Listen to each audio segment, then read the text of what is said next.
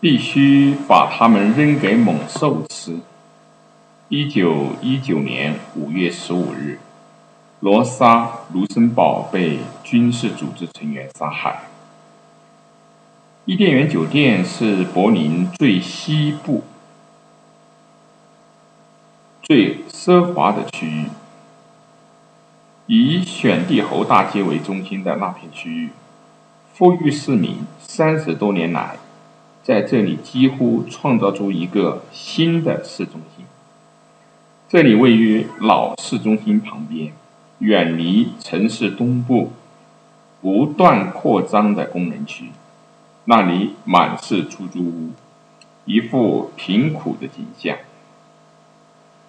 这里紧邻动物园，伫立着一座由贝壳灰建造而成的新巴洛克式豪华建筑，里面有两百多张床位和一个让人过目难忘的屋顶花园。但在一月的湿冷天气中，出入这里的不再是电影女星马琳·戴德利，或是小说作家海米希·曼，而是士兵。自从柏林的内战骚乱出现以来，这间豪华酒店就被用作自卫民团总部，由前线的退伍战士。组成的各个部队，经魏玛政府许可来到首都柏林镇压布尔什维克主义者的暴动。外界这样称呼工人运动支持者中的极端分子。伊甸园酒店里的士兵们都怀着一种胜利者的心情，因为他们在威尔莫斯多夫的一栋出租房中。发现并逮捕了两个政治积极分子，罗莎·卢森堡和卡尔·里普克雷西，他们被视为暴动的头目。罗莎·卢森堡多年来都是社会民主党人，几周前同卡尔·里普克雷西共同组建了德国共产党。他在酒店房间接受讯问，一个酒店女服务员亲眼看见这位身有残疾且因病体弱的女性，在经猛烈的殴打后倒地不起。夜幕降临后，受伤的罗莎·卢森堡被押走，同时士兵们报告了上级部门。酒店的侧门停了一辆汽车，但这位女政治家走到车前时已经神志不清。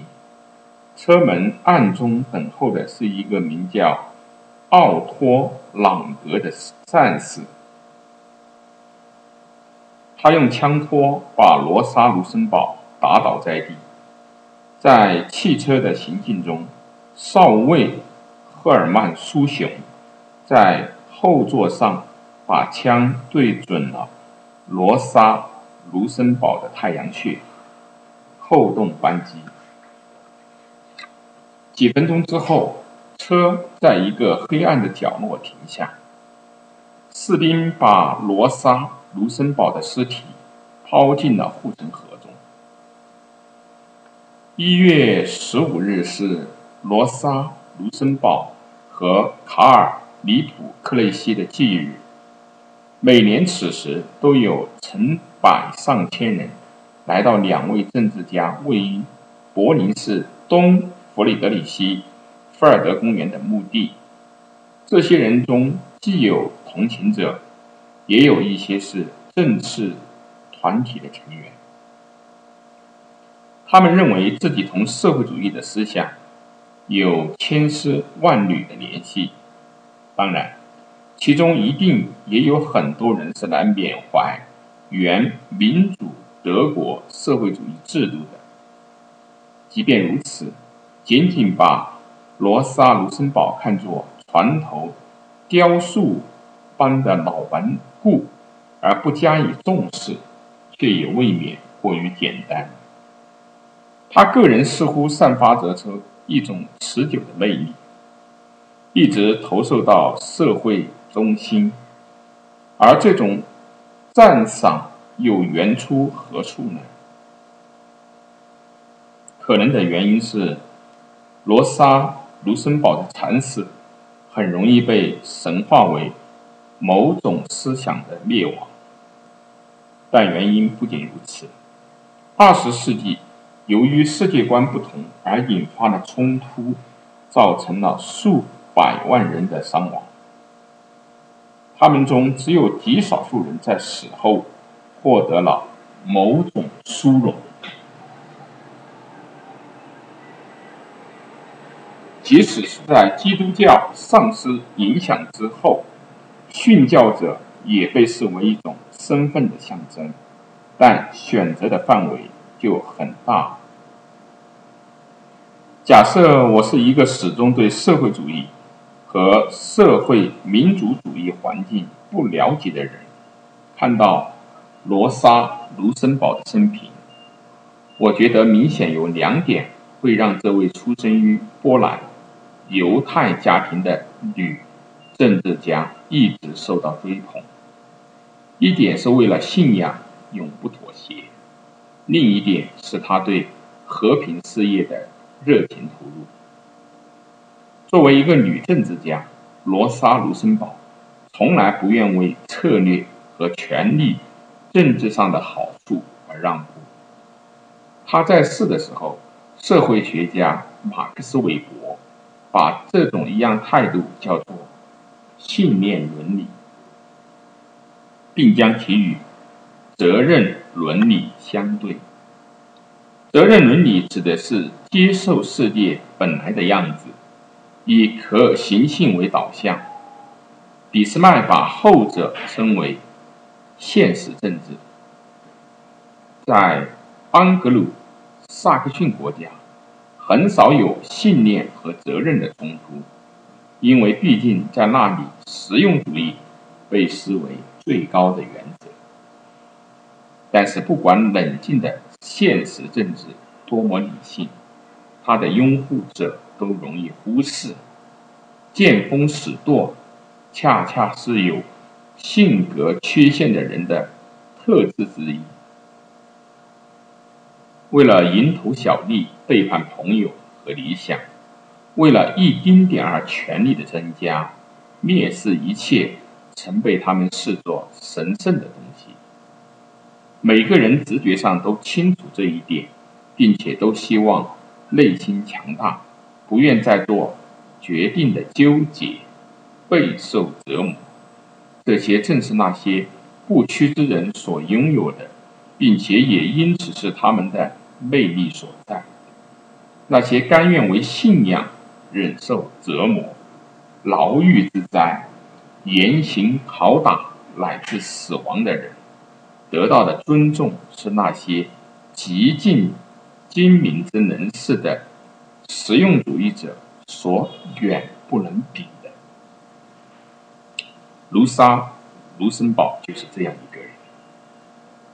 罗莎卢森堡出生于1871年，曾在波兰参加过政治活动，在苏黎世学习政治、国民经济学和哲学。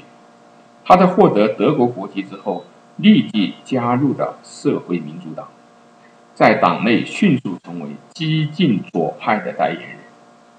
他们严格以卡尔马克思的《共产党宣言》为导向。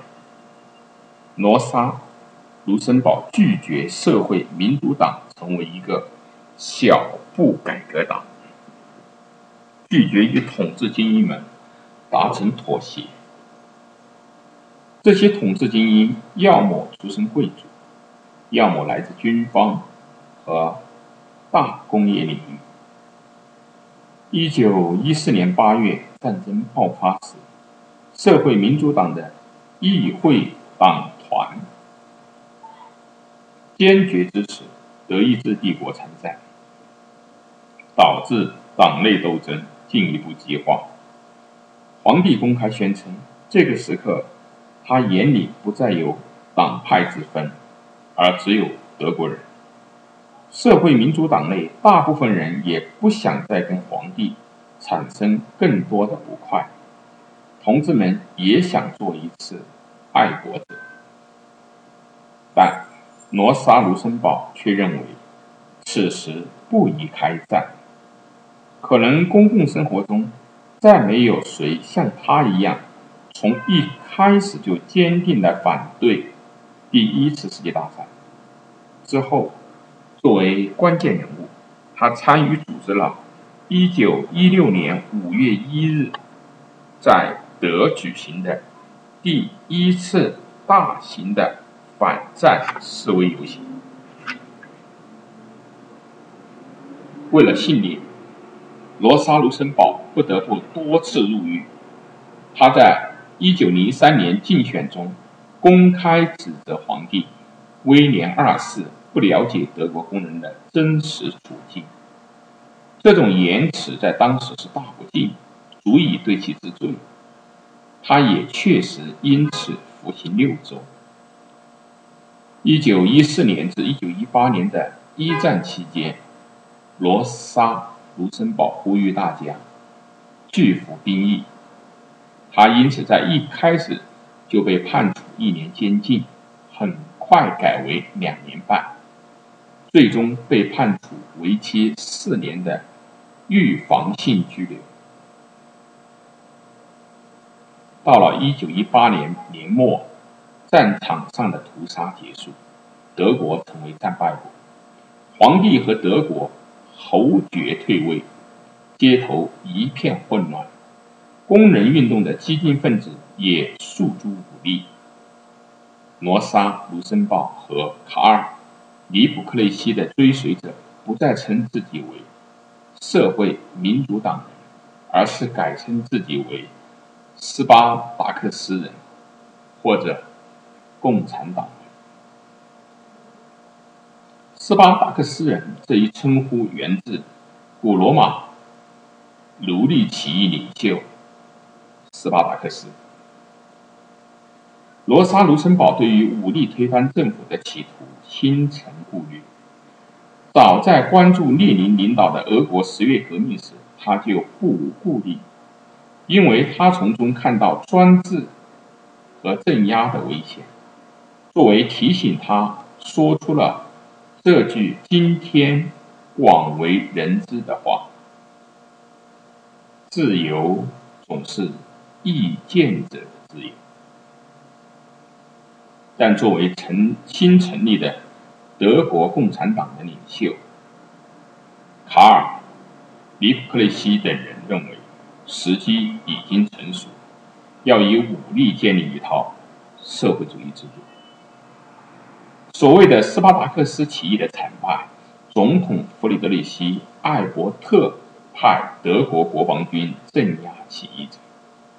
对此，刚从前线归来的战士没有犹豫太久，越来越多怀有民族主义思想的军队来到了柏林，起义首领不得不东躲西藏。